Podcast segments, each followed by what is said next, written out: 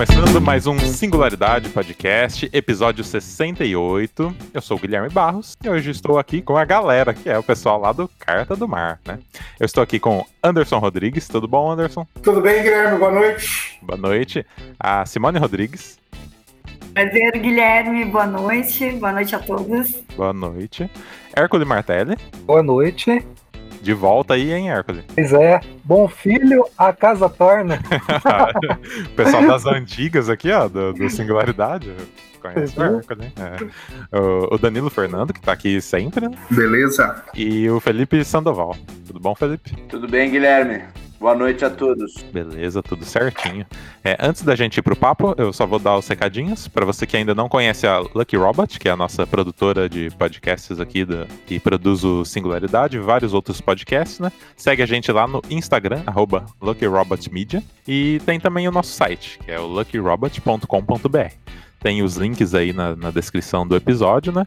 Então, para você não perder nada, né? Segue a gente lá no Instagram, que a gente está sempre postando por lá. Todos os episódios que saem, a gente faz a interação com o público. Então, vai lá conhecer nosso trabalho, tá certo? Agora, vamos, vamos direto para a conversa.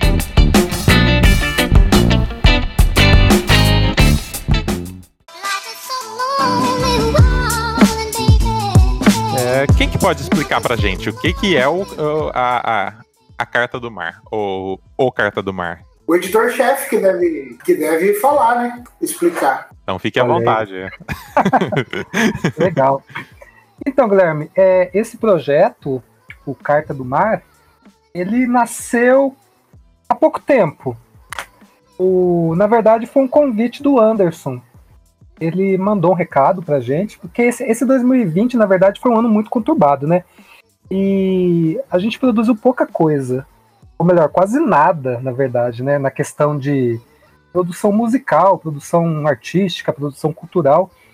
E em outubro, setembro, outubro, por aí, o Anderson mandou um recado para mim falando, né, que estava com vontade de montar um, um, um projeto para a gente falar sobre cultura, cultura regional, no caso para mim foi um, assim, um convite que caiu na hora certa, porque, como eu comentei, esse ano foi muito atípico. E a gente ficou desnorteado, assim, com vontade de fazer, mas sem ter o que fazer, porque o momento não, não é oportuno para a gente também estar em contato com outras pessoas, né? Porque a música, a, o, o bate-papo, tudo aquilo que a gente já fazia anteriormente, precisa desse, precisava pelo menos desse contato físico, né? A gente gosta de estar junto, de conversar, de enfim, de trocar experiências. Só que com essa possibilidade que a internet nos deu de poder dialogar, poder estar junto, a gente viu aí uma alternativa de poder começar alguma coisa também nesse sentido, para não ficar totalmente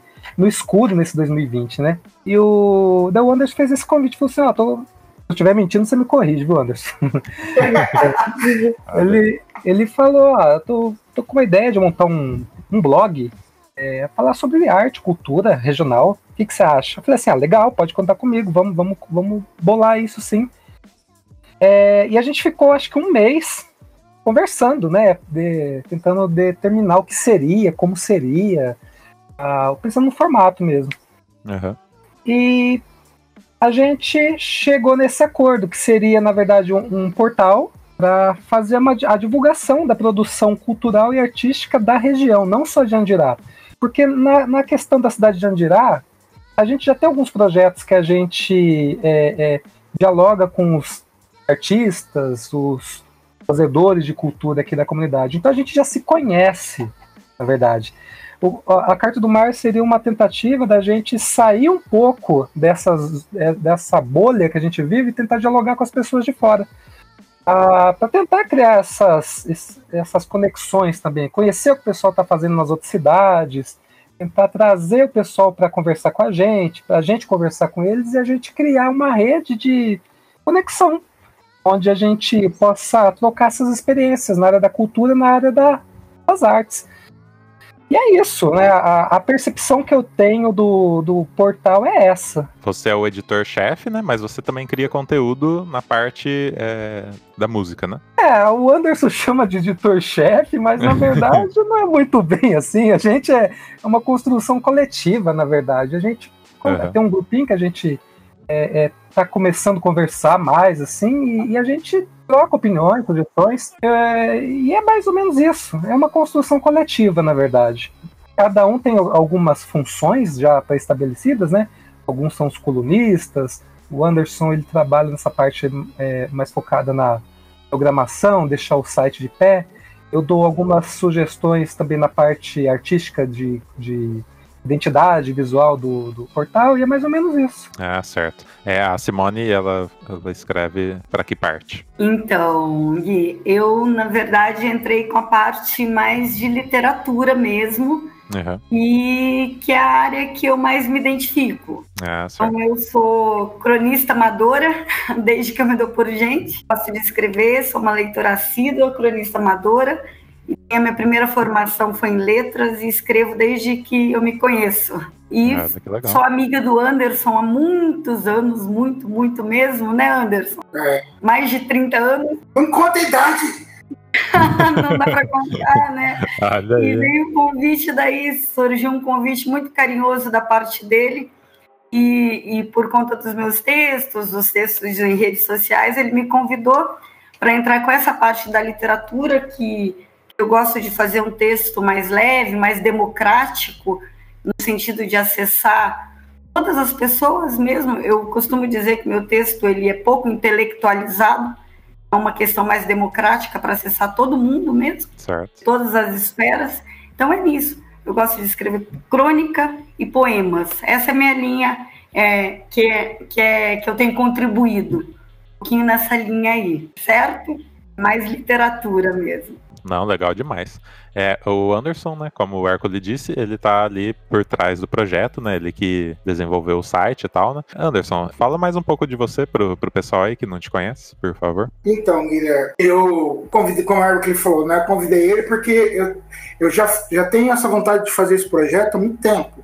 Eu, eu, como a Simone falou, né? Eu, eu já tenho mais de 30 anos, que nem ela falou, né? Conheci ela há 30 anos, então, desde quando eu nasci, então eu tenho 30 Nos anos. conhecemos no berçário, né, amigo? Você- vocês são parentes? Não, meu sobrenome Tem é o mesmo igual, mas- sobrenome, é. Não, não. Então, Tá é, certo. mas é, eu sou o o Anderson, né, o pessoal da época da Jucan chamava de fofão, né? O pessoal na Uhum. faculdade apelidou de Maguila. Então imagina assim, é uma pessoa bem pequenininha, magrinha, assim, que nem, nem aparece, nem, Sim, nem, sim. nem é aquela pessoa que fica na fila e fica assim de, de, de, de referência. Tá vendo aquele gordo careca lá? Então, tipo assim. É, Bem discreto, né?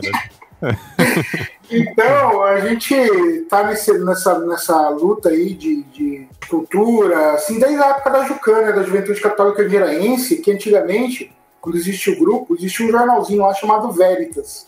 Muito, mas muito tempo atrás, sabe?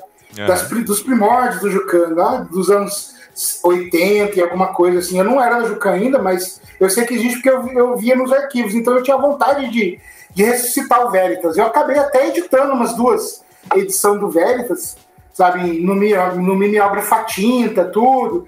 E era muito bom, sabe? É, aprendi a datilografar catando milho fazendo Veritas, né? E aí, como a gente gosta um pouquinho de tecnologia, a gente é, dá uma arranhada, e eu falei, ah, vou botar isso na internet. Fiz uma versão do Veritas há muito tempo atrás na internet, até o saudoso Marino, a- a- o advogado Marino, saudoso, falecido já, ele escrevia para mim uma, uma coluna no meu jornalzinho Veritas. Mas naquela época os recursos eram. A gente era jovem, não tinha muito dinheiro. Quer dizer, dinheiro não tem até hoje ainda, né? Mas não dizer assim, não tinha recursos para manter, manter o site, manter as coisas. Então era tudo gratuito e acabou o, o- o projeto indo, indo embora. E aí, por muitos anos eu tentei fazer um, um projeto legal. E aí eu, eu participo assim do Facebook, né? Como a maioria do- dos humanos mortais aí. E sempre tenho lido os textos do Hércules, os textos da Simone, o, o, o nosso amigo Felipe, o Danilo, né?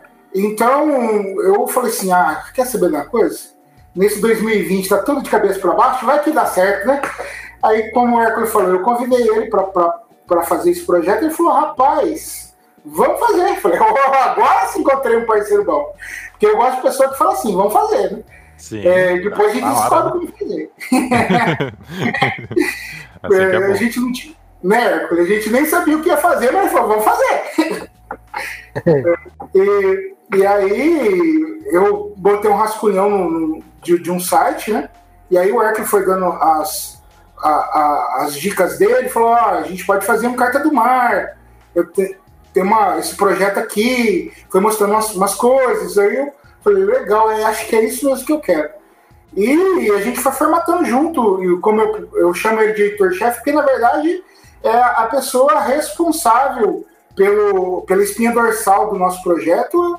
É, eu, eu, assim, eu dou o pontapé inicial, mas ele é o cara que é espinha dorsal, tudo passa por ele ali, eu sempre peço a opinião dele, ó, vamos fazer tal coisa? Se ele falar que não, não, é, é o nosso chefe edi- editorial aqui, você sabe que quando tem o editor, você tem que obedecer o editor, né? Ah, Senão, né, senão não sai. tá certo. Muito importante isso, né? Então, e aí, né, a gente trabalhando, né, fiz, fiz aqui o, o- o nosso portal, fiz uma, fizemos a identidade visual, ele deu as dicas aí, e eu peguei uma foto de Andirá, a gente tirou algumas cores da foto de Andirá, em conjunto, achamos uma paleta de cores interessante, e aí foi bom, agora vamos partir, vamos partir para chamar o pessoal, né? Ele começou a botar os textos que ele já tinha, escreveu mais alguns também, né? Que é, é um texto muito interessante.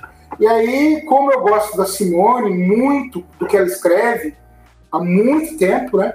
Eu convidei a Simone, que seria a nossa primeira convidada, minha, no caso, né? E o Hércules convidou o Danilo, porque o Hércules tinha mais acesso ao Danilo para poder participar do nosso portal. E aí você não sabe a felicidade que eu fiquei de saber que os dois falaram, né? Na, na princípio, realmente foi o Danilo que eu convidei primeiro, e Uhum. logo em seguida eu já convidei a Simone.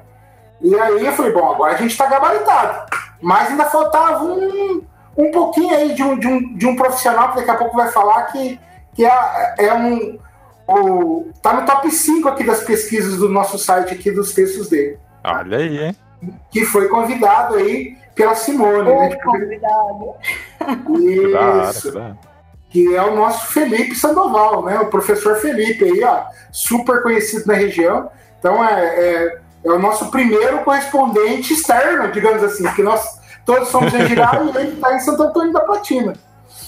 Tá? Então Ah, é basicamente legal. assim? Junta- juntamos os amigos que gostam de ler, que gostam de escrever. Eu escrevo muito porque sou meio anarfa, sabe? Então eu escrevo tudo torto, tudo errado. Então, mas eu, eu gosto de estar por trás, gosto de ler muito e, e, e para mim já é uma felicidade estar participando junto com essas férias aí. Olha, muito legal, muito da hora. A gente já vai chegar no Felipe, hein? Agora vamos, pro Danilo, que o pessoal aqui já conhece, né? Mas conhece do, do podcast, né? Da- das conversas aqui de filosofia. E lá no site, o Danilo tá escrevendo poesias, né? Mais poesias, né? Conta aí pra gente, é, o pessoal que não conhece mais esse seu lado poeta. O Danilo também escreve músicas, tem ótimas, ótimas músicas, hein? Então, eu há muito tempo, né, na verdade, eu, desde de muito jovem, uns 10 anos mais ou menos, eu já tive esse interesse por escrever e na época eu fazia muita poesia quando eu era mais jovem. Depois passei para artigos, crônicas e outras coisas, música. E a vida vai levando a gente para outros caminhos, né? Os ventos vão soprando. E fui, estudei, fiz a faculdade de Direito, e aí a profissão diminui um pouco o tempo, mas é uma coisa que fica sempre ali martelando essa. Eu sempre estou escrevendo, postando textos no Facebook, tem uma página também, é, tá um pouco parada, mas está lá. E sempre gostei muito de ler, de escrever, de música, de arte de um modo geral. Eu fiquei bastante contente quando o Hércules me falou sobre esse projeto, me convidou. E inicialmente ele fez uma entrevista sobre a poesia que eu escrevia, e a partir des- dessa entrevista, na sequência, ele me convidou para participar como um dos colunistas, e foi assim que eu entrei nessa e estou escrevendo aí, para começar a produzir um pouco mais, que o tempo está difícil, Mas é uma honra e um orgulho estar participando. O, o Danilo tem até livro publicado, né, Danilo? Bem, é, foram, é um livro de edição própria, né? Pouquíssimos exemplares, só para mim mesmo. Mas tem alguns, uns dois, três, assim. Mas tá meio parado. Pretendo um dia fazer algo de qualidade, quem sabe, para se um é meio assim, de brincadeira. Agora vamos para o Felipe. Felipe, qual que é a sua área aí? Fala aí pra gente, se você quiser se apresentar pra galera aí também, te conhecer. Então, Guilherme, eu a minha formação é em história, né?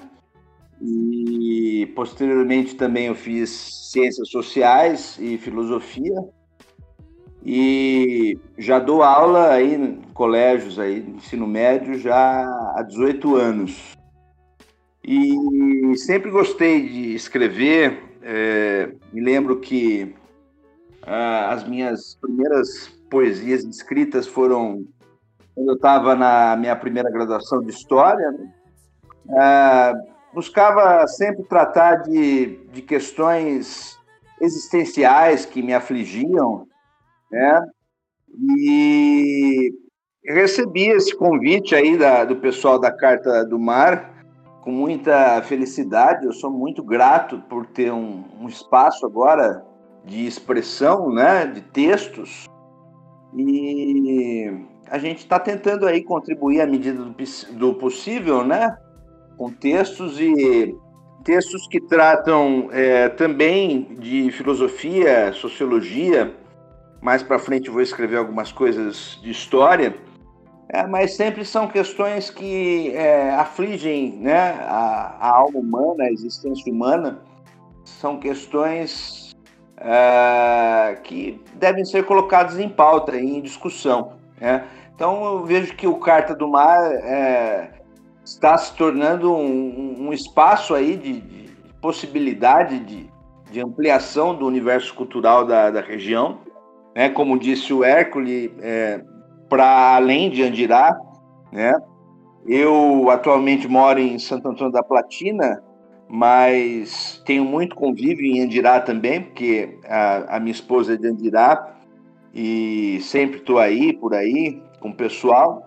E, enfim, vejo que esse projeto é, já nasceu para dar certo, está dando tudo certo e com certeza a gente vai longe. É, um, um dos empecilhos aí tem sido a, a pandemia, né? Mas eu vejo que é, a, essa questão da pandemia se resolvendo, muita coisa aí que está é, como carta da manga vai vir aí como novidade para vocês. Sim, com certeza. Vamos para as perguntas agora aqui, hein? Vocês acreditam que é, os movimentos, né, dentro de, da, da música, poesia, dança, né, é possível combater o autoritarismo que vem se instalando aí no nosso Brasil, né? Não só no Brasil, como tem sido uma tendência mundial, né? Infelizmente. Como isso foi feito lá atrás, né, por, por Caetano e Gil, né, nos anos 60 e 70, né? Vocês acham que é possível é, a gente combater usando da arte? Ou que não é mais possível fazer isso, que a gente já está num outro nível? Eu, eu sou um defensor de que a arte liberta o ser humano. Né? É, as manifestações artísticas, através das suas contribuições, elas podem é, bater de frente né, com o sistema vigente é, e com esses últimos governos é, neoliberais e, e, autoritários que a gente está tendo.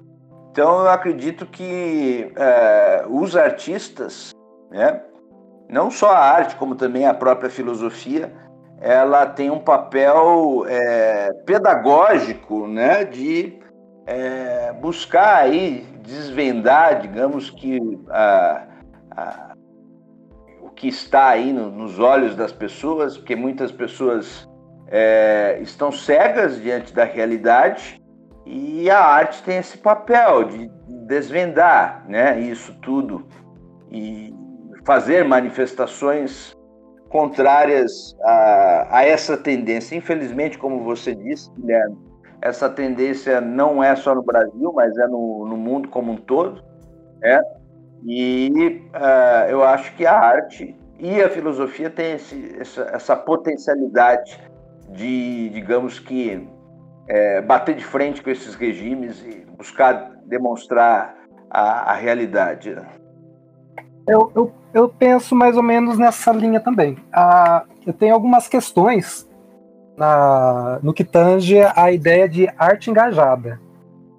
Muitas vezes a gente é, é, pensa no fazer artístico, nas palavras do, do Paul Klee, ou por alguns Paul Klee, é, não como aquilo que, que te revela a, a realidade, mas que torna possível outras realidades também. E a arte, nesse sentido, ela, ela, ela transcende a própria noção da, da normalidade que a gente tem. Ela, ela liberta a gente para ter outros olhares, para a gente poder ter outras experiências. Uh, eu, eu, tenho algumas questões, algumas críticas com essa ideia de arte engajada. Eu acredito que é um campo perigoso, mas eu não vou me alongar muito nisso.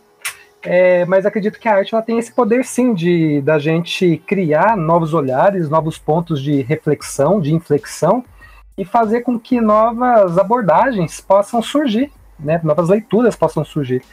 Ah, não, não sei se ela tem essa obrigação, mas ela tem essa possibilidade.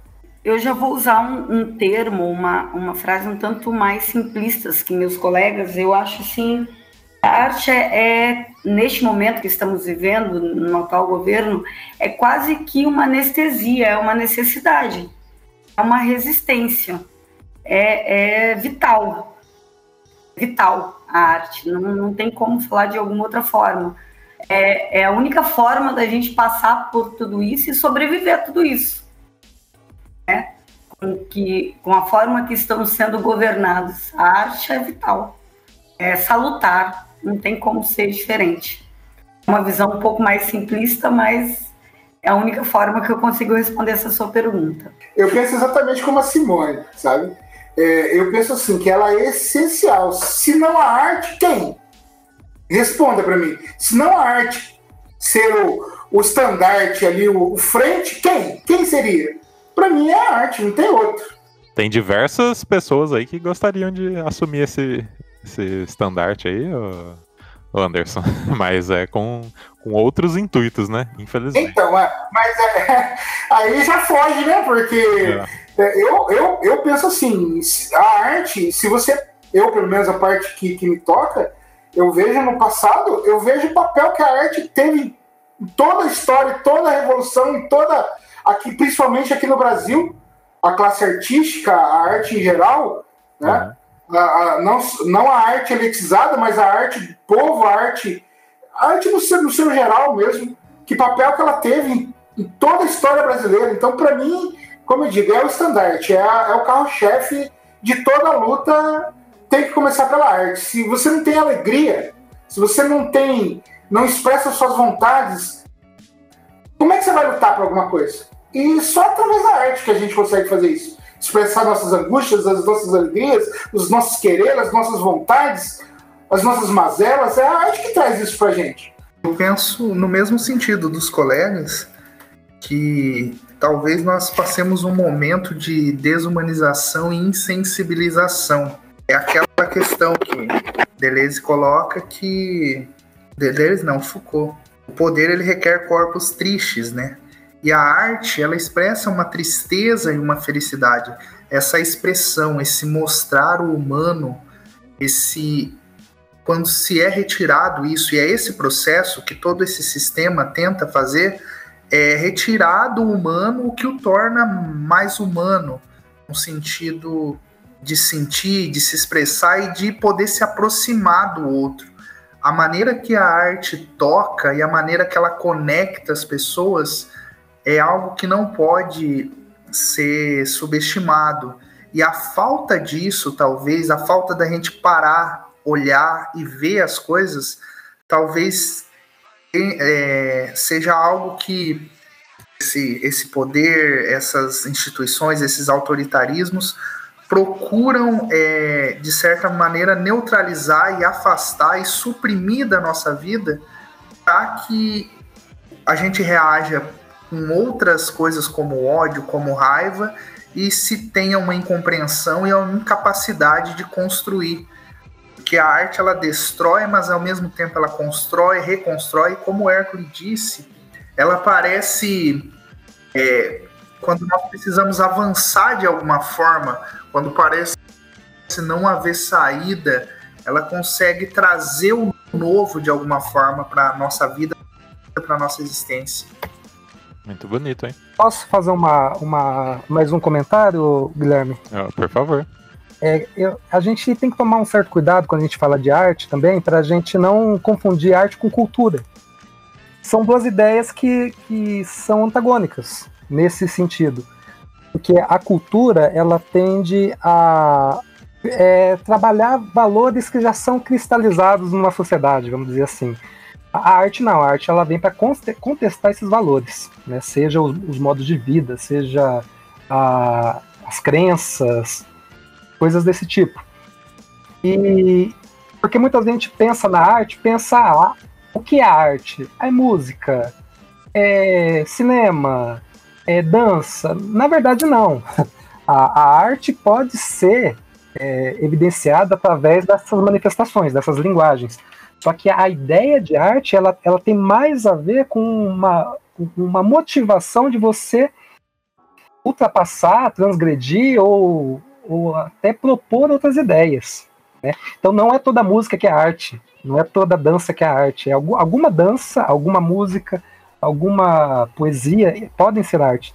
É, tem um, um, um, filme muito legal do Godard que ele, ele fala sobre essa dicotomia entre arte e cultura. Ele, ele fala várias coisas nesse filme, mas tem uma coisa que é interessante que ele fala sobre a regra, que é, é, a, a cultura seria uma regra e a arte é exceção. E a regra, ela quer a morte da exceção. Ou seja, a arte, ela também ela luta contra uma cultura que está estabelecida para gente. Então, a, é, creio que a gente tem que pensar na arte como essa maneira de libertação e de é, é, quebra de amarras com coisas que estão sufocando, que estão querendo calar, que estão querendo oprimir. Então, nesse sentido, ela seria importante. Mas, mas friso mais uma vez, não que ela seja obrigada a isso, porque se, a, se ela já é obrigada a alguma coisa, ela já deixa de ser arte. Ela vira é, é, ideologia ou movimento panfletário, outro tipo de coisa. Ah, muito bem. Ah, muito é, bem. Tinha até uma, uma pergunta aqui nesse, nesse sentido, Arco, que era para você mesmo, né? que era do tempo que eu fazia aula lá com você, né? Que era justamente sobre isso, né? Que é sobre o termo cultura, né? Que muitas vezes as pessoas confundem isso, né? E acham que se leva o nome cultura é algo bom, né? mas não necessariamente, né? Não necessariamente. Isso aí é um, é, é uma isca, né? Muitas vezes a gente pensa que cultura é, é, é um prato fino, né? É uma coisa é, de acesso exclusivo para poucas pessoas, né? A pessoa ela tem muita cultura, ela, mas na verdade todo mundo tem cultura. A cultura é, é, é, dentro da perspectiva que a gente bebe hoje, ou bebia pelo menos dentro do, do, do Brasil, né? Até no governo federal. Em 2002, a gente começou a trabalhar a ideia de cultura como ah, o, o resultado dos trabalhos realizados pelo homem, que é uma perspectiva do Darcy Ribeiro, na verdade. Eu, o, tudo aquilo que a gente produz e nos e consegue nos colocar na sociedade, a gente consegue se reconhecer como grupo, como indivíduo, a gente consegue é, estabelecer um vínculo de pertencimento, isso é uma cultura. Então, na verdade, falar em cultura não faz muito sentido, mas a gente tem que falar em culturas. Existem muitas culturas, né? E, e é isso. A, a, a, cultura é, é o resultado desse trabalho realizado pelo homem. A gente viu muito aí nas eleições, né? Os candidatos né? prometendo, não, vamos levar cultura, não sei para quem, não sei aonde, né? Então teve muito disso aí, né? Não sei se vocês também repararam nisso, né? Mas é, essa ideia de se levar à cultura é uma ideia catequética, né? De você querer impor uma, uma perspectiva de mundo para a pessoa e fazer com que ela apague toda a sua história para poder é, receber uma a carga cultural que está alheia a ela. Então é uma, é uma forma de domínio também, né? O domínio cultural. Olha aí, interessante. Para Simone, né? Ela ah, comentou que, que, escreve de uma maneira muito simplista, né? É, vocês é, acreditam que a arte é, é elitista aqui no Brasil? É, de acordo com a explicação do Hércules agora, eu diria que sim.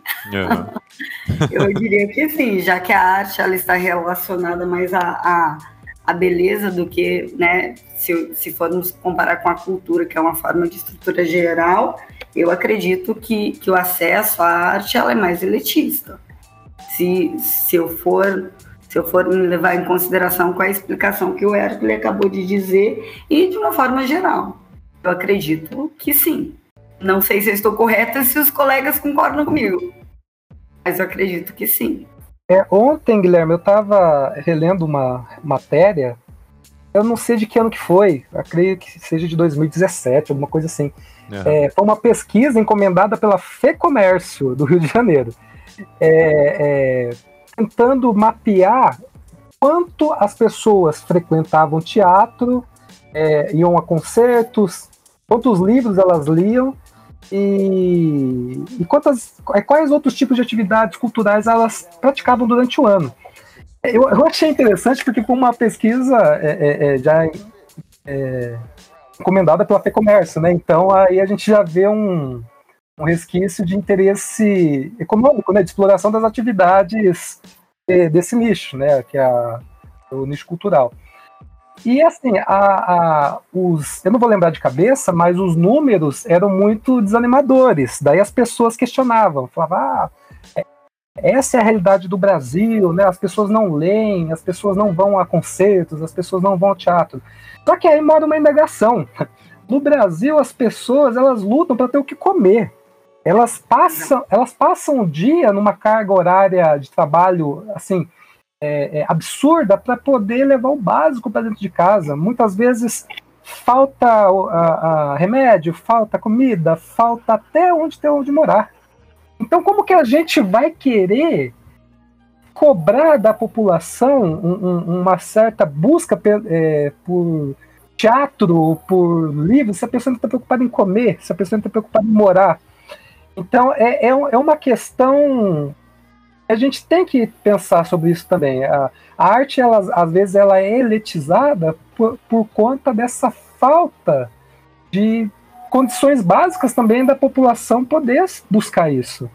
Com certeza, eu concordo com o Hércules, com certeza. É, eu sou um exemplo, falando um pouquinho da minha história, eu sou um exemplo típico disso. É, eu sou de uma família extremamente humilde, sou filha da empregada. E o meu acesso a livros, eu tenho uma. É, é, tive é, um interesse aguçado por livros, por exemplo, desde muito jovem. E, e, eu sou filha da empregada que teve acesso aos livros da patroa, desde muito jovem. Comecei a ler dessa forma, desde muito nova. E por isso que eu tive acesso a livros muito nova. E tive interesse em estudar. E a minha família, minhas, nós somos em três irmãs, a família toda, de toda, de toda a família, é uma família grande. Nós somos as únicas filhas, digamos assim. Depois vieram outros primos que se formaram em universidade. Enfim, hoje todas as minhas irmãs é, têm mais de uma faculdade, pós-graduação, enfim. Mas é, é isso. É realmente isso. A grande maioria das pessoas não tem acesso ao básico. Então, realmente é isso. É, imagine, é, imagine acesso à arte. É, imagine o acesso à arte. Isso realmente é, é, é elitista. Isso não tem a menor, a menor dúvida. Eu pago plenamente com a pergunta inicial. Plenamente. É, é mais uma colocação, Guilherme. Sim. É, é, essa questão também do, do, do quanto as pessoas buscam, quanto as pessoas, vamos dizer, consomem a cultura e a arte, a gente também tem que colocar em questão é, é qual, qual arte e qual cultura. Porque muitas vezes a gente está cobrando de uma pessoa, ah, vamos ter que ouvir mais música, mas às vezes a pessoa já ouve a música dela, já tem os grupos que atuam na comunidade dela, e, e muitas vezes isso não é levado em conta. Né? A pessoa tem que ler mais livros, mas às vezes ela também tem acesso a outro tipo de produção literária que é da comunidade dela, é da realidade dela. Então, ela, ela tem uma cultura também que ela vive, e às vezes a gente menospreza isso, por um olhar também egoísta. Né? É, quer, quer impor certo tipo de arte, né? Mas Sim. Não, não leva em conta a preferência né, da pessoa. A gente tem que pensar que todo indivíduo ele tem o direito de ter o acesso aos bens imateriais construídos pela humanidade, né? seja música, é, seja no teatro, só que ela também tem o direito de ser respeitada na sua cultura local, no que ela constrói, no que ela é e nos valores que ela também está contribuindo na construção desse cenário maior, desse cenário mais globalizado, né? O, é, Arthur Guilherme, eu, eu penso assim, como o Arthur falou também, mas eu penso, na, na, voltando à questão da se a, se a arte é elitizada, é, nesse nicho que o Hércules está dizendo aí, eu, eu imagino assim, exatamente assim, né? Se a pessoa não tem o que comer, como é que ela vai pensar em arte, né? Mas, também como o Hércules está dizendo, a gente tem que respeitar a arte, a cultura do outro, né, de, voltando aos termos que o Arthur estava dizendo antes, separando os, os, o termo de arte e o termo de cultura. Mas também eu, eu, eu imagino assim que a arte ela é para todo mundo, todo mundo merece a arte, mas a elite, a elitização, ela quer que você não conheça outras formas de arte. Você vai ficar só nas artes da sua cultura, do seu, do seu nicho, do seu, da sua comunidade. É importante respeitar, sim. É respeito, mas também é importante que você conheça outras artes, outras culturas, outras realidades. Né? E a, part... a elitização da arte, para mim, ela vem nesse tópico, porque ela quer realmente separar, sabe? O A do B, do C. Né? Então tem a cultura do A, tem a arte do A, tem a. Então você é lá da classe C, então você só vai poder ter lá a arte é destinada à classe C, digamos assim. É, eu acho isso errado. Então, na minha opinião, ela é elitizada muito no Brasil, muito mesmo.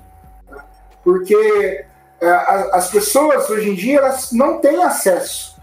A gente tem, tecnicamente tem acesso pela internet, né, se você procurar no YouTube, não sei o que, tá, tá, tá, mas e quem não tem internet? Aí fala, ah, mas isso não existe. Existe muito. Quem não tem internet, ou tem internet não é de qualidade. Quem não tem um celular, um computador. Então ela não merece ter acesso à arte, ela não merece ter acesso a nada um problema assim, né? Tipo, é, as pessoas conhecem o Facebook. Sim. Aí não conhece, tipo, eu vou pesquisar a arte, mas nem, nem tem ideia por onde começar, entendeu? É um problema muito mais profundo do que a gente imagina. O Felipe pode falar pra gente aí da, da, na, na, na, história da arte, a, qual a importância da, da, da elitização teve Não teve, Felipe, alguma, alguma coisa nessa, nessa parte? É, a, a, gente tem hoje em dia uma, uma ferramenta nas mãos, né? É impressionante, que é a internet, né? E, através da internet a gente pode pesquisar qualquer assunto, qualquer área, enfim, conhecimento está na palma da mão, vocês sabem melhor do que eu isso. Mas, como disse é, o, o Fofão, né, o Anderson, é, nem todo mundo tem acesso à internet, né? É, parece loucura isso? Não, não é loucura. A realidade brasileira é que existe uma porcentagem é, significativa de, de pessoas que não têm acesso à internet e que, inclusive, é, não sabem é, acessar essas ferramentas, né? Então, é, falar. Vocês estão falando a questão da elitização da arte, né? Se a arte no Brasil é, é elitista. É, se nós formos seguir a, a, a linha dos, dos, teóricos frankfurtianos, né, do início do século XX, é, Adorno, Horkheimer, né, eles tinham uma, uma definição de arte bastante elitizada. Né? É, porque é, a arte para eles era algo que trouxesse é, alguma inquietação, que tirasse as pessoas da zona de conforto, né? é, tudo aquilo que é padronizado, tudo que é, aquilo que é massificado não é considerado arte é, pelos frankfurtianos, é considerado produtos da indústria cultural, os bens culturais. Né? Então, é, mas digamos, quem tinha acesso à, à arte é, segundo essa definição dos frankfurtianos? Né? Somente a elite. Mesmo na, na, na, na Europa é, e nos Estados Unidos, seguindo a definição dos frankfurtianos, a arte é algo elitizado. Né? Eles foram, inclusive, denunciados e criticados por terem esse tipo de, é, de definição. Se nós seguirmos essa linha né, deles, nós vamos falar, realmente, no Brasil, a, a arte ela é elitizada. Mas eu concordo muito com o Hércules, né, de que nós é, temos que pensar para além dessa caixinha, dessa definição de arte, e que as, as, as manifestações é, artísticas das comunidades locais né, devem ser consideradas é, arte. Entretanto, né, é, como é que você fala é, e trata dessa questão, por exemplo, para os jovens hoje em dia, né? O que, que é arte para eles? Será que a, as músicas que eles escutam, é, os filmes que eles assistem, né, as manifestações culturais que eles têm contato é, podem ser consideradas arte ou não? É uma, é uma questão delicada, porque quando a gente toca na arte, de certo modo, a gente está tocando também num, num, num, certo bem afetivo das pessoas. E isso gera muita confusão. Né? A, certa vez eu participei de um congresso com um, um compositor que eu gosto muito, que é o Arrigo Bernabé. E ele começou a fazer a, a, a defesa da obra de arte na, no, do ponto de vista da vanguarda. Né? E, e vem todo essa, esse embasamento frankfurtiano e vem a crítica à, à arte como cópia, como réplica, como comunicação. Nesse momento que ele começou a crítica, uma senhora que estava é, é, lá na plateia, acredito que nos seus 70 anos, ela levantou furiosa, apontou o dedo para ele e falou assim: Você não use tocar na minha arte porque, enfim, ela fez uma defesa muito emocionada, sabe, do ponto de vista dela. Então é, é, é uma questão que mexe muito com os afetos das pessoas. Dizer o que é, o que não é, não sei se eu, se eu tenho esse direito, mas creio que eu posso contribuir apontando o, o que pode ser, o que pode não ser. Ah, acredito que a arte ela, ela tem que ser algo que, na ideia deleuziana, que é o que a gente gosta bastante, a linha que eu, que eu gosto de pensar, é aquilo que te desterritorializa. É aquilo que faz com que você possa se. Não é nem se perder, mas você não se entender mais, para depois você voltar e você poder reconectar os pontos que você observou e construir outros sentidos. A, a arte, nesse ponto de vista, também de Luciano, ela não comunica ela, ela é algo que ela, ela, ela te traz confusão, ela te traz uma certa agonia. E desse ponto de vista, se a gente for trazer para o contexto é, do mercado fonográfico, que é o que na maioria das vezes o jovem consome, o que a gente vê muitas vezes é, são manifestações da indústria cultural então, é, é, é, seduzindo o jovem a consumir coisas já pasteurizadas, coisas fáceis de se é, compreender. Quando você escuta um, um, um, rap, muitas vezes, o que é o rap hoje? O rap hoje ele tem uma fórmula, ele tem uma batida, ele tem uma temática, ele tem um certo, uh, um certo caráter que se repete por N N é, cantores, grupos. E é o que faz sucesso. Ah, mas o rap não pode ser arte? Pode, mas precisa de alguma coisa muito diferente que faça com que a gente dê uma guinada muito grande para poder pensar ele desse, desse, é, dentro dessa ideia de arte. Hoje eu vejo que a, a música consumida pela juventude é muito mais um, um, um bem cultural, da, da indústria cultural, do que até mesmo a cultura autêntica, que é a possa brotar da, da, da própria da própria juventude, enfim. Ah, vou tentar sintetizar isso para não ficar muito confuso, mas acredito que a arte hoje ela ela está escondida. A gente precisa buscar ela porque ela não vai vir até a gente. Nesse sentido, se torna mais complicado. E é aí que o jovem ele vai onde é mais acessível. Fundamental essa, essa interpretação. Ah, então quer dizer, Hércules, pelo que você falou, né, seguindo a, a lógica aí do, da indústria cultural, conceito definido aí pelo, pelos frankfurtianos, é, o que mais temos aí difundido nas, nas mídias sociais são produtos, são bens culturais dessa indústria cultural, né? que, seguem um, que seguem um padrão, que seguem uma linha, é, que serve muito mais para o entretenimento do que para é, a reflexão e gerar inquietação no público-alvo. Né? Você falou do rap, né? Eu, eu, eu, gosto muito de rock and roll, heavy metal. O heavy metal, rock and roll também é, segue uma linha, né? Um padrão. É, a maior parte das bandas, né? Então é um produto da indústria cultural, né? Que caso o público-alvo, né? O ouvinte quando vai escutar determinada música, já está esperando aquela batida, já está esperando aquele ritmo.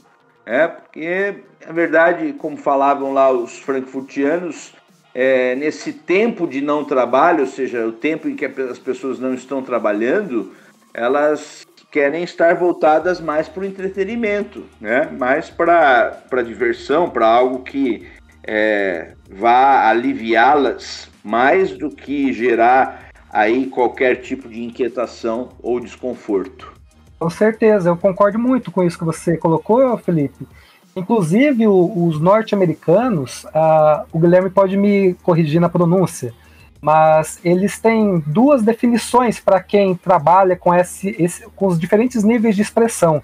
Eles têm os artistas, e, e, seriam esses provocadores, e eles têm os enter, entertainments. É assim, Guilherme? Isso, entertainment. Isso, que são as pessoas voltadas para a expressão do entretenimento, no entretenimento, né? Que não está querendo provocar grandes reflexões, mas que quer fazer você se des desconectar um pouco da sua rotina, fazer você relaxar, mas sem, sem mudar grandes é, visões de mundo, coisas que possam demandar alguma reflexão. O que também é importante, né? Pra gente não, não enlouquecer, né? Com certeza. é, a, a, grande questão, Guilherme, eu creio assim que. É, é, é, eu, eu, eu, diria que não existe um juízo de valor entre o que é arte e o que é cultura. Porque cada uma assume o seu papel na sociedade. O meu juízo de valor é com o produto da indústria cultural, que para mim já, já é a exploração do capitalismo em cima do bem cultural autêntico de alguma é, sociedade, algum povo. O que, o que aconteceu muito é com o, o funk. O funk é, carioca, ele, ele trazia questões muito interessantes, traz ainda questões muito interessantes, seja dos olhares, do, do dos modos de vida. Só que é, é, chegou uma tal indústria cultural e se apropriou desses elementos para poder replicar, replicar, replicar, vender, vender, vender e, e, fazer com que a verdade desse pessoal se dissolvesse. Ô, ô, ô, ô Guilherme. Oi. Já deu para descobrir que quem. É, para perceber, né, que quem acessar lá o nosso portal, lá, né, o cartadomar.com.br, vai ver o negócio. As opiniões aqui são feras, percebeu o nível do, do, Por isso que eu não, não, não, nem me meto a escrever nada lá naquele portal, só estou na parte de. na parte de, de, de, digamos assim, técnica, porque como é que eu vou botar a cara com a Simone, com o Felipe? Conhecimento desse povo. Isso aí é desculpa para não escrever, hein? A gente vai cobrar lá três artigos na semana do senhor. Olha aí, hein? Não, mas, é, você, entra, você já vê o nível do time, né? Você não, você não foi bobo, não, né? Você vê, escolha, né? É, eu vi que o nível do time, se tivesse que pagar em dinheiro, eu tava perdido. Ah, você, você tava. Tinha ido à falência já. Não, mas é, é o nível do, dos nossos colaboradores, né? O Danilo aí, o, o Felipe, a Simone e o Hércules, eles realmente são um concurso para mim. Hoje, aqui nos que eu conheço, os que eu acompanho diariamente, que eu leio os textos, para mim são os melhores, assim, digamos assim, na, no meu no meu métier, assim, no meu no meu ver, para mim é os que eu não que eu não posso passar o dia sem dar uma lidinha lá, uma, pelo menos ler um textozinho, uma frase. Eu tô acompanhando até o Felipe agora no, no YouTube. Eu já tenho umas curtidas minha lá, Felipe. Pode ver lá que eu curti isso que o Felipe também tem tá, tá começando, né, Felipe, um vlog, alguma coisa assim no Facebook, no YouTube, né, Felipe? O Felipe ele tem um canal de filosofia, Guilherme. Vale ah, a pena vocês fazer um papo também, qualquer hora, é, viu? Que é muito legal.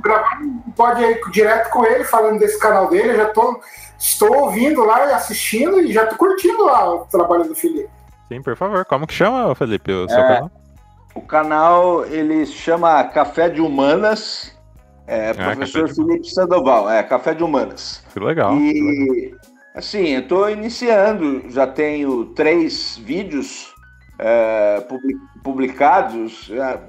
A, periodicidade aí da, da publicação dos vídeos é uma vez por mês, realmente porque eu estou meio sem tempo, mas é, é interessante a, a, a, os vídeos, a postura que é colocada ali.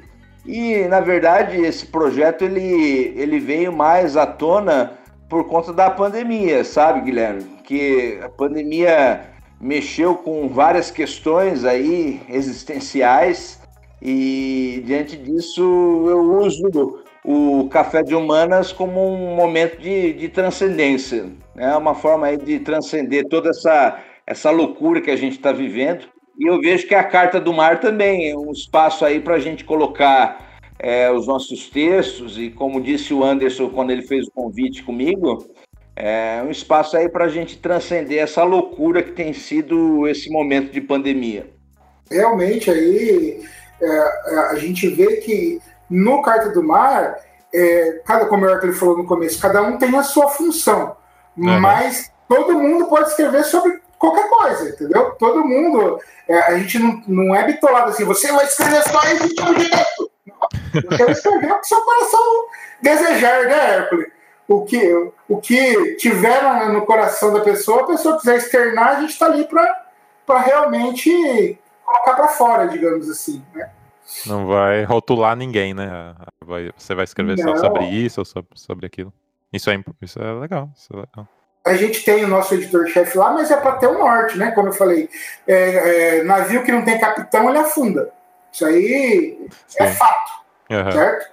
Então, a gente precisa de, de alguém que fala, opa, isso você pode realmente estar tá dentro do nosso aqui, mas você poderia para sim, você poderia para tal, você sabe? Então ele vai nos norteando aí conforme a, vai passando os dias, vai passando os temas né? Para você ver, a Simone, a Simone, ela é uma escritora, ela fala que é uma escritora simplista, mas se você olhar os textos dela, alguns não são tão simplistas assim como ela diz, não.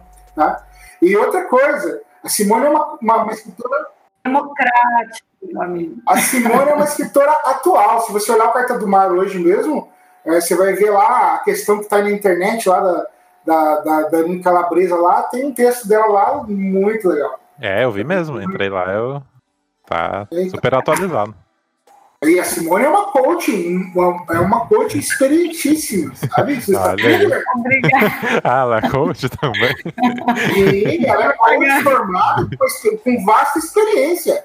Olha aí, hein? Oh, Quem meu Deus. Obrigada. É, o, o que eu queria fazer agora é um desabafo e uma pergunta aí para vocês também. É como que tá sendo produzir na quarentena, cara? Porque para mim tá sendo muito difícil, viu? Vou começar, posso? Por favor. É, para mim está sendo ótimo. Ah, olha aí.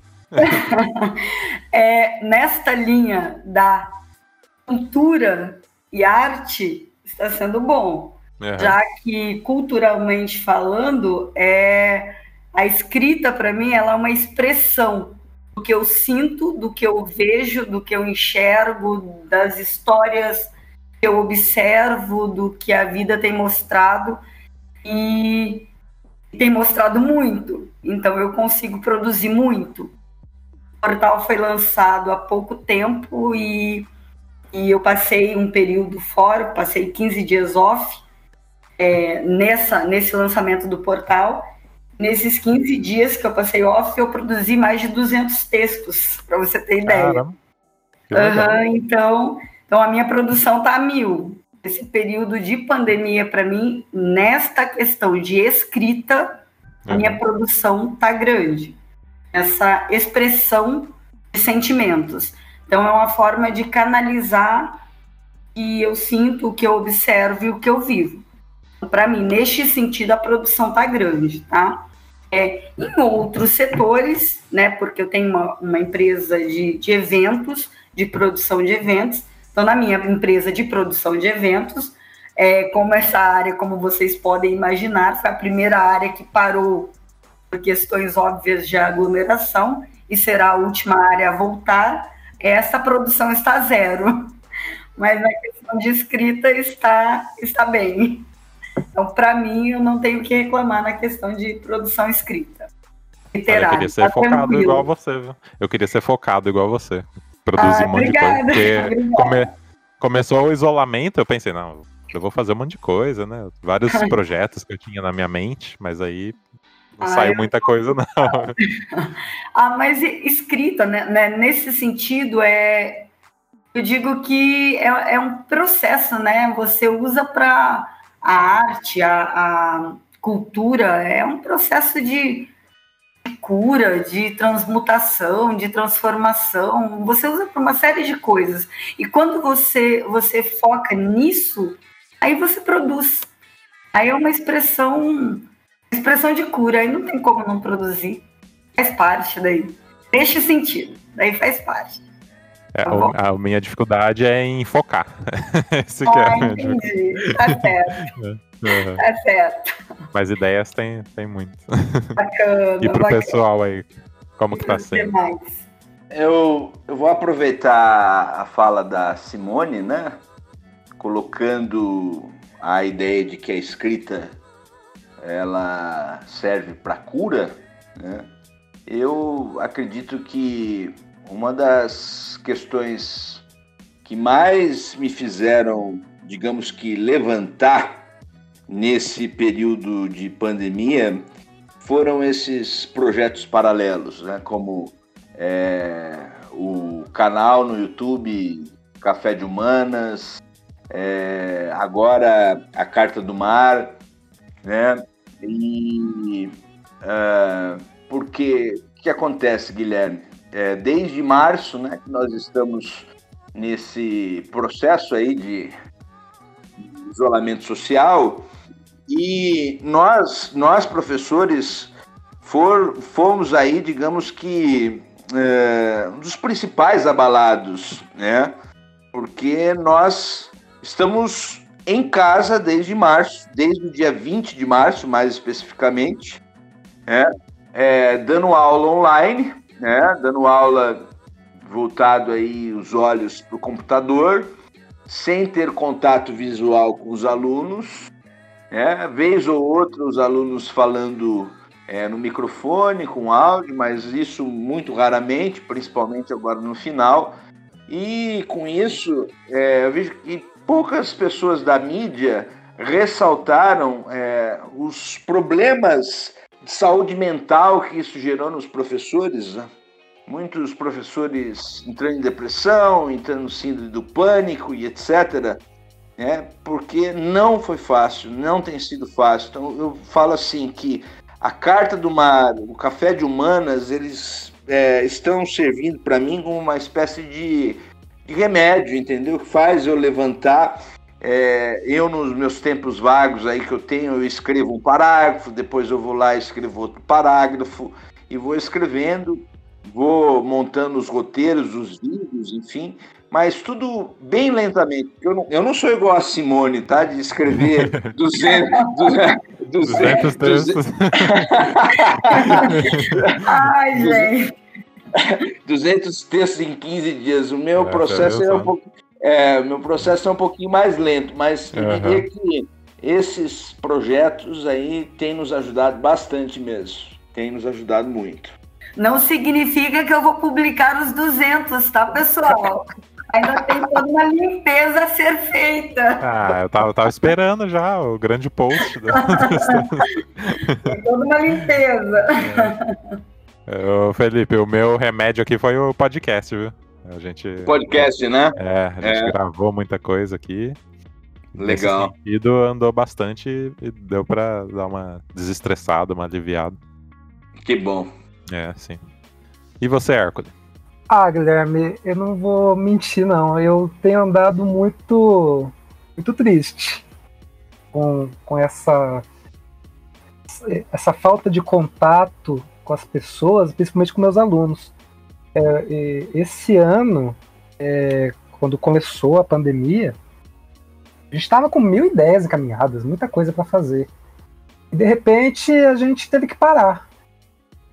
A, a gente foi se acostumando um pouco com isso e, e algumas coisas começaram a brotar na, na, na- na nossa cabeça de novo. Por exemplo, eu tive uma, uma ideia assim de uma composição, eu gravei ela é, em junho.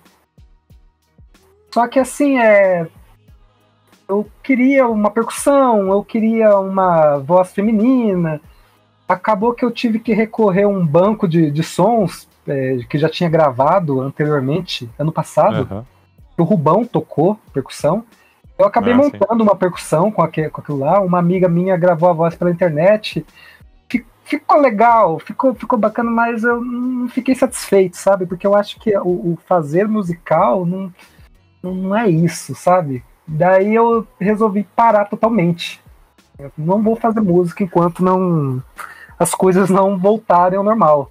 Não, é bem complicado, né? Pra, na música, né? Tipo, você vai fazer uma chamada lá, mas não tem como você ensaiar com os caras. Dá pra você matar a saudade, assim, da pessoa. Mas, tipo, pra ensaio, pra gravação, é tudo muito complicado. Não, é complicado e mudou a rotina de uma maneira assim absurda.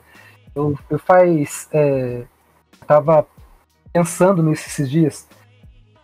É, desde 2006, que quando foi quando eu comecei a dar aula de música formalmente, trabalhar com isso, eu nunca parei para tirar férias, para, enfim, eu nunca me desliguei totalmente assim da, da, da atividade musical como aconteceu dessa vez. Então, assim, pra mim tá, tá sendo uma coisa terrível. A- agoniado com, com isso tudo. Todos os aspectos. E a minha. A minha distração nesse, nesse tempo todo é, é, tá sendo mexer com outras coisas totalmente diferentes da, da música. É, é, eu tô, tô mexendo aqui com, com o estúdio, então eu tô, é, tô mexendo com madeira, eu tô mexendo com. é, projetando difusor para estúdio, eu tô projetando, enfim, coisas estruturais assim que não tem nada a ver com, com música, sabe? Trabalho manual. E, e é isso, tô, tô descontando na, na, na questão física mesmo, sabe? Aham. Bater martelo, serrote, é isso. É importante, de algum jeito tem que né, dar, um, É. dar um escape, porque se a gente ficar, igual no começo da pandemia, eu tava, tipo, lendo todas as notícias que saíam, me informando muito, e eu tava ficando loucaço, entendeu? Aí eu É. falei, não, pô, vou, vou dar um tempo disso aqui, senão não, não vai rolar não, cara. A, é, a ansiedade tava me engolindo, entendeu? Eu fui É, fazer gente- outras coisas, gravar podcast, é, é importante se desligar, né? sim. E uma coisa que eu gosto muito, que eu ouvi disco, nem isso eu fiz esse ano, assim, o- os meus discos eu já ouvi tanto, tanto, tanto, já nesse pequeno período que teve aí da, da começo da pandemia, eu falei, não vou mais ouvir disco, porque é, não, não tem mais o que eu, eu vou retirar daqui, porque acaba enjoando, eu não quero enjoar dos meus discos, sabe? Sim, sim. Já ouviu tanto, né, que você não... É, é, assim, não, não quer dizer que a gente esgotou o, o disco, mas assim, a- a- se eu ficar em cima disso agora, somente, é, mui- muitas vezes nesse pequeno intervalo de tempo, é, vai se tornar alguma coisa maçante. Não, não é essa a ideia. A música tem que ser algo legal pra mim. Sim, leve, né? É. Uma, a, a minha diversão, pra falar que eu não tive nenhuma diversão com música nesse período, foi na semana passada, que teve uma live do Ratos de Porão. Até que, Ah, enfim, a gente pôde aproveitar alguma coisa. Você, você chegou a assistir também? É, eu vi, eu vi. Nossa, pra mim foi, foi, foi. Nossa, eu parei tudo, fui na sala, uma coisa que eu não tenho costume de fazer. Fui na sala de casa, liguei a televisão e fiquei lá assistindo. Foi, Ah, nossa, foi maravilhoso. Então é isso. Só que No sentido de produção, eu tô zerado, não tô fazendo nada, nada, nada, nada, nada. Porque, me, assim, particularmente me machuca, sabe? É, Querer fazer uma coisa de um jeito que eu não posso. Sim, sim, eu, eu também penso muito nisso. E eu, eu tava querendo produzir muito, né? Tipo, ah, vou, vou fazer um, um álbum aqui, né? Tal, no estilo que eu fiz do primeiro, mais né, eletrônico, com guitarra e tal. Mas aí não sai, cara. é- você fica num, naquela preocupação, né? De, de tudo, né? O mundo pegando fogo e não, não dá pra se concentrar na, na, na produção. A Simone que, que se saiu bem aí, ó. 200 É, textos. Simone. Queria ter feito não aí se do, sintam culpados. Isso é muito 200 músicas. Não se sintam culpados.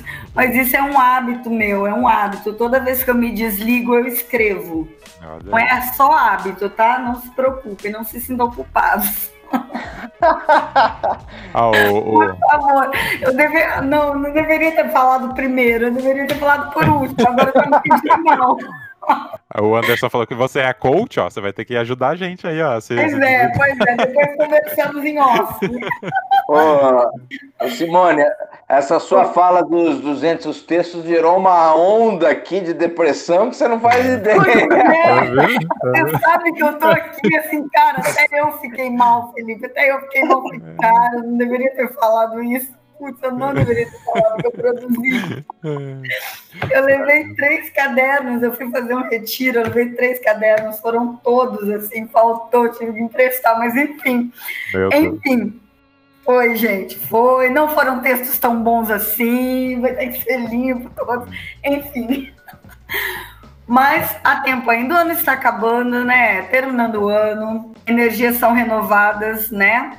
Sim. E é isso aí, vamos ter que focar nisso, porque realmente esse ano foi pesado, né, gente? Foi muito pesado. Foi É, demais. energeticamente falando, ano pandêmico, né? Um ano muito incerto, muitas coisas e, enfim, não foi fácil para ninguém. Não foi fácil, não. É, esqueçam os 200 textos, por favor. Agora a gente vai ter que dormir com essa informação. Ai, que horror. É. E o Danilo, o que que você tá. Como que você tá se distraindo aí, Danilo? Então, Guilherme, é, trabalho multiplicou a universidade, a quantidade de atividades que estão sendo passadas, tá uma loucura.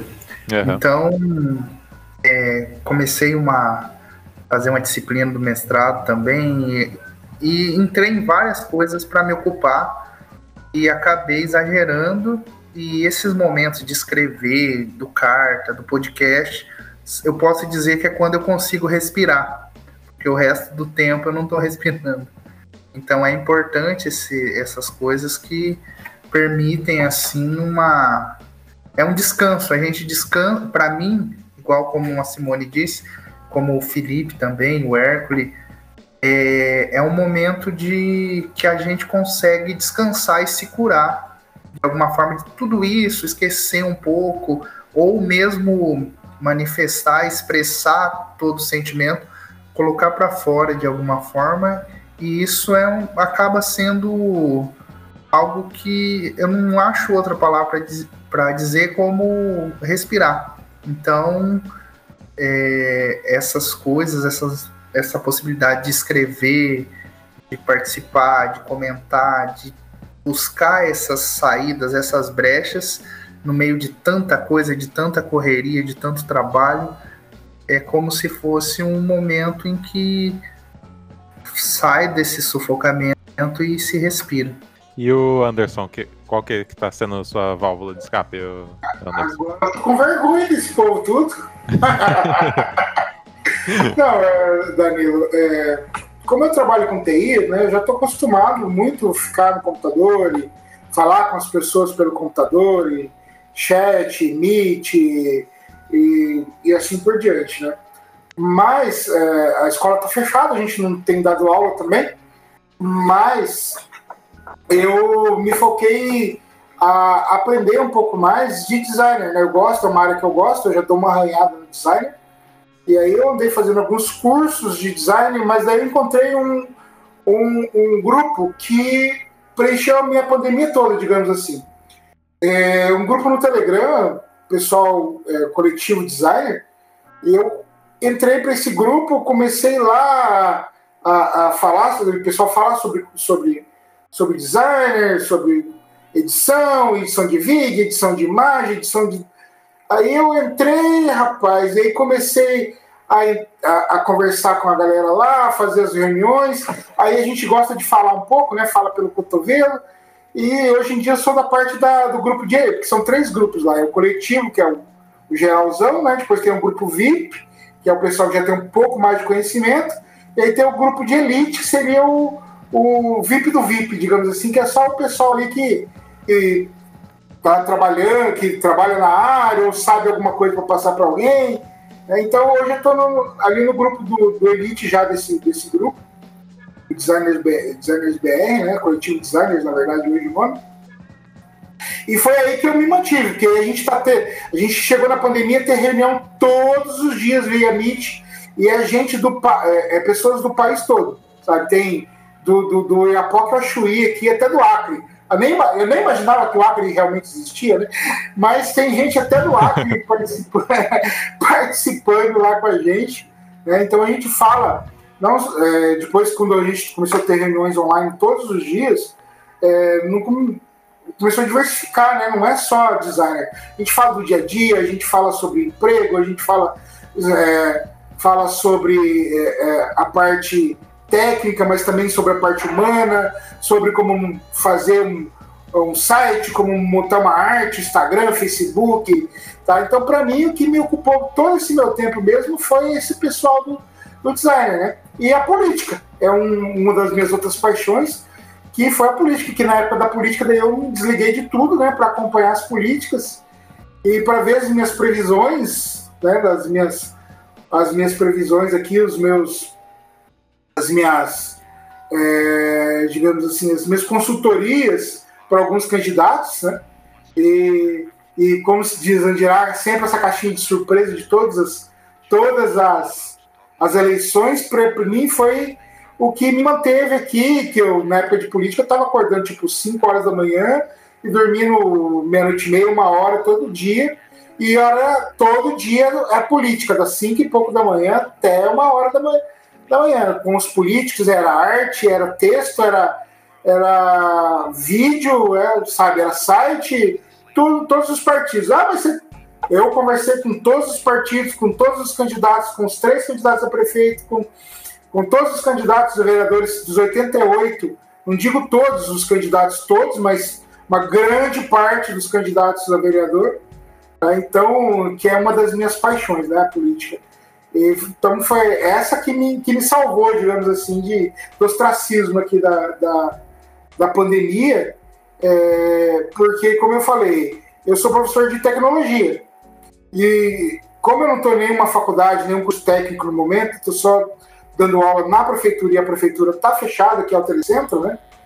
Então a gente não está tendo aula para a galerinha do telecentro, por enquanto.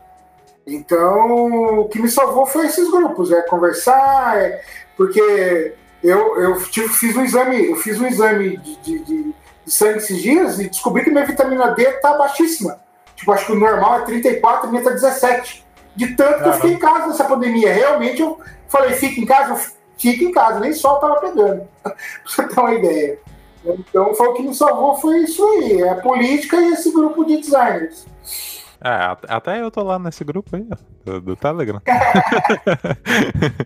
Você me indicou lá, eu sempre vejo o post da galera. É, é interessante, né? Cada um é, achar uma, uma, forma, né, de desestressar aí, né? Porque senão a gente fica doido mesmo. Então é isso, galera. Vocês têm algum recado aí para deixar pro, pro pessoal? O meu recado é a gente tem o portal, né? O portal Carta do Mar, cartadomar.com.br é, nós temos uma página no Facebook, o Hércules pode dizer mais, mas a gente tem os números lá do, do, do nosso, do nosso portal e da, da, da nossa página. É, a gente está crescendo organicamente, né? Nós não estamos fazendo nada pago, nem nenhum engajamento pago, nada. É tudo orgânico, tudo no, no boca a boca, tudo um amigo que disse para o amigo. Uhum. Né? E a gente não tem um mês ainda que a gente lançou o portal. E eu estou muito satisfeito com o portal, né? De novo, cartadomar.com.br, ou se você procurar no Facebook, Carta do Mar, a nossa página. É, são textos maravilhosos. E não só textos, né, as, as análises do Hércules, as análises que o Felipe também vai escrever daqui um, um tempo, Sexta Simone. Eu estou me aventurando a fazer alguma coisinha lá sobre projetos DAI, né, que é os projetinhos Faça Você Mesmo, de Yourself, né? Faça Você Mesmo, de jogos educativos e jogos em madeira. Né?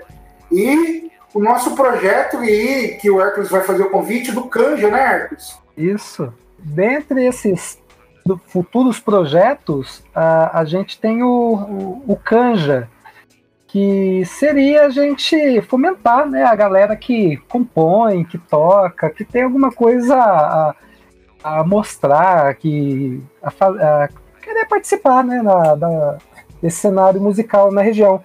Ah, então, e como a gente ainda não está é, operando no, no, projeto como a gente planejou, né, fazer gravação, trazer o pessoal aqui, enfim, a gente está é, combinando de do pessoal que tem interesse gravar um vídeo tocando, cantando, mandar pra gente que nós vamos fazer uma, uma live daí transmitindo é, esse material numa data ainda a ser confirmada, mas pela página e acredito que pelo site também.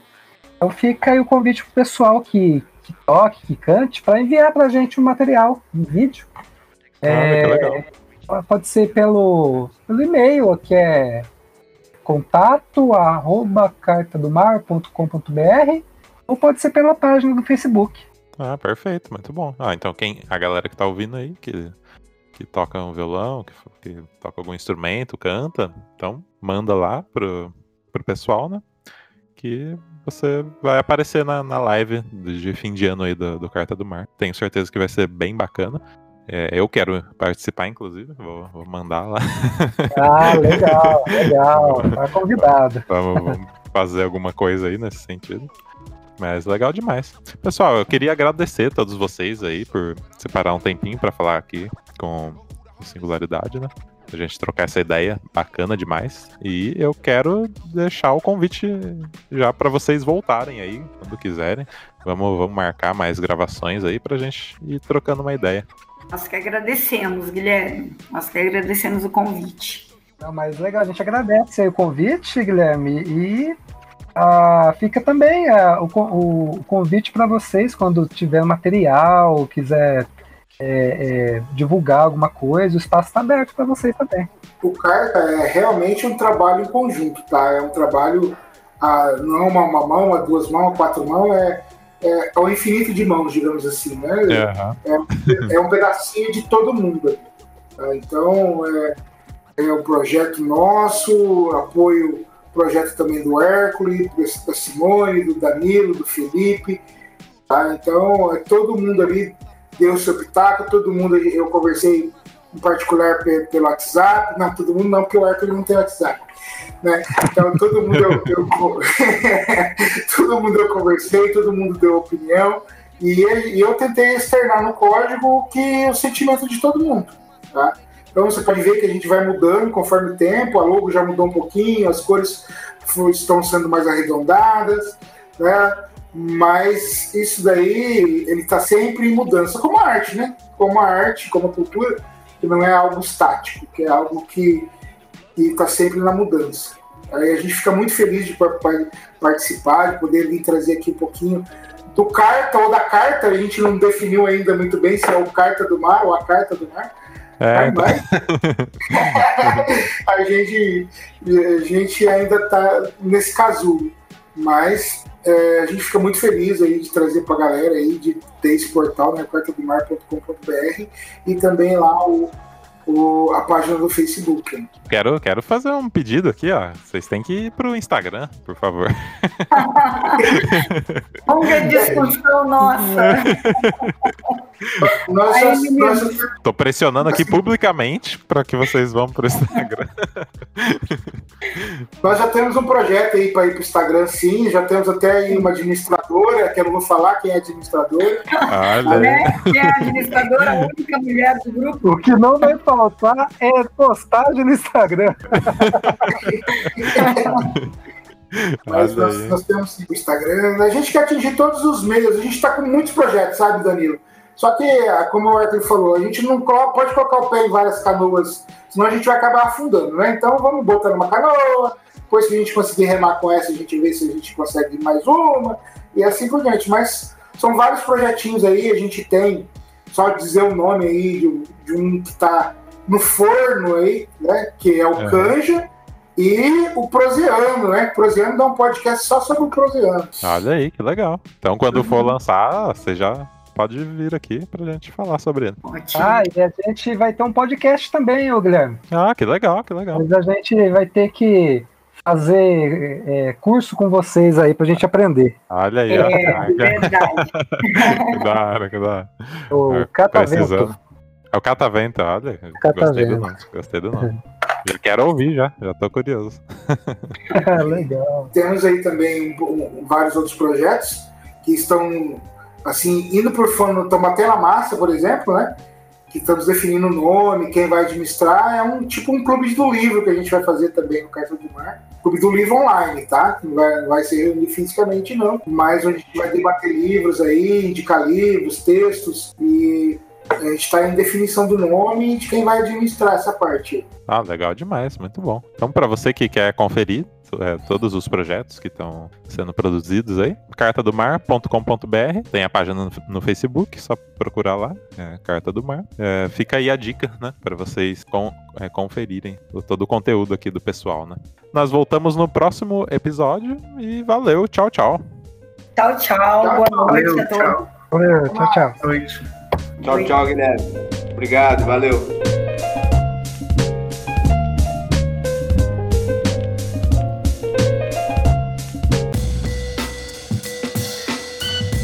Esse podcast é uma realização Lucky Robot.